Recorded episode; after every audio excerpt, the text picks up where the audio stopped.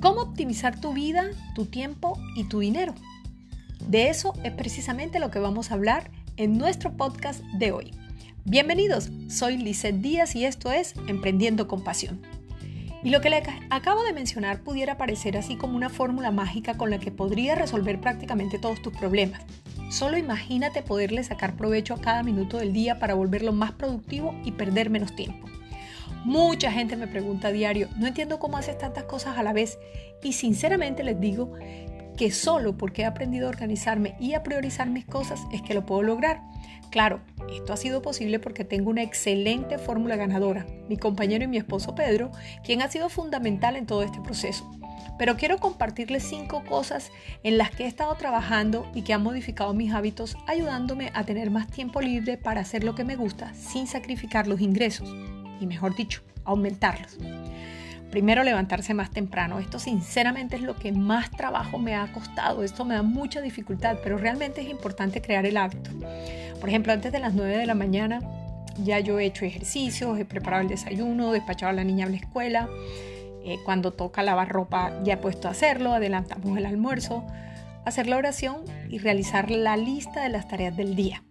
Pero lo mejor de todo es que cuando te levantas temprano tu mente está totalmente despejada y lista para crear nuevas ideas, incluyendo escribir tu blog, hacer tus videos, programar tus tareas de marketing, etc. Un segundo punto que a mí me ha funcionado y es organizar mis actividades.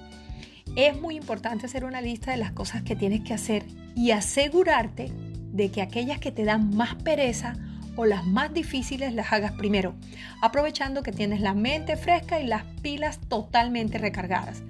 No postergues lo que no te gusta hacer, porque al final del día no lo harás y acumularás más de lo que detestas. Así que enfrenta a la primera hora de la mañana, ya sea hablar con un cliente disgustado, hacer la llamada de cobro, hablar con el banco, revisar los números de la empresa, enviar ese correo incómodo, etc. No olvides hacer un plan para 6 horas de trabajo productivo reservando espacio para almorzar, compartir con la familia, las tareas del hogar, etc. Tercero, priorizar el tiempo. En una ciudad como esta, donde se pierden tantas horas en el tráfico, priorizar el tiempo se convierte en una necesidad. ¿Qué significa esto? Si tu trabajo es en ventas, por ejemplo, como el mío, que tienes que estar en la calle, entonces agenda tus reuniones por zonas, por ejemplo. El lunes trabajas en el área de Katy de 9 a 4, el martes en The Woodlands, el miércoles en el Southwest, el jueves en Pasadena. Otra agenda, otra cosa es que puedes agendar tus reuniones después del tráfico pesado en la mañana y antes de que te agarre la hora pico en la tarde. También puedes programar reuniones telefónicas o por videollamadas. Si tú trabajas solo, otro consejo es escoger uno de los días de la semana para salir a la calle. Solo uno o dos días para ir a la calle, máximo tres. Eh, y dejar los otros dos para adelantar correos, programar citas, ponerte al día con el contador, hacer el trabajo operativo, las campañas, bueno, todo lo que tienes que hacer en la oficina o si tienes la oficina en casa, hacerlo en casa.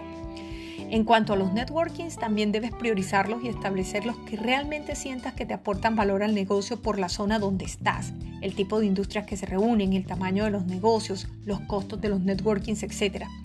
Sé que esta ecuación eh, va a impedir de pronto que sigas colgada con llamadas larguísimas a tus amigas, averiguar el chisme del día o cómo, cómo está la vecina, por ejemplo.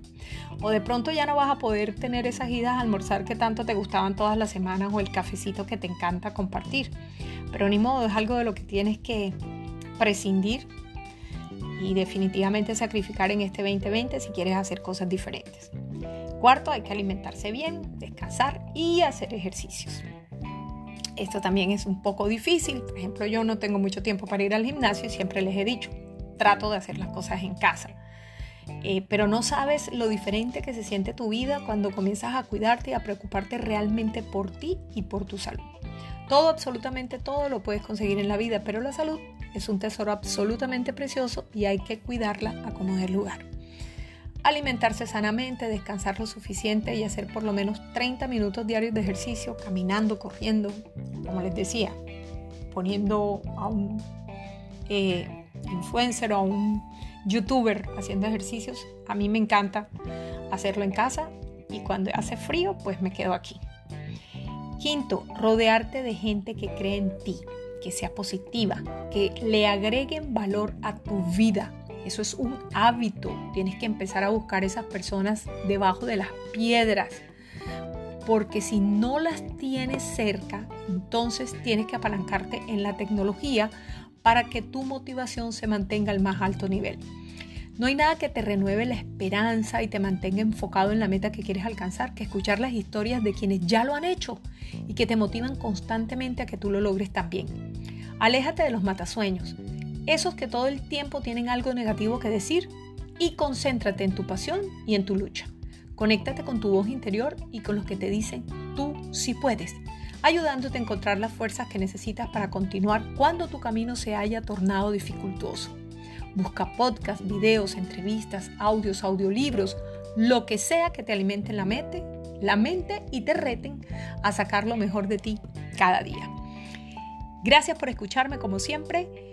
Y si les gustó este podcast, compártanlo con las personas a las que ustedes crean que les pueden agregar valor y que necesitan estos, estas guías o adquirir este tipo de hábitos para optimizar su vida.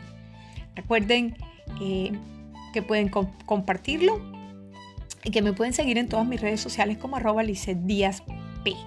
Ahora ya también estamos en YouTube con nuestro programa Emprendiendo con Pasión. Gracias por estar con nosotros conectados a esta hora y esperemos que esos cinco hábitos que les compartí hoy también hagan la diferencia en sus vidas.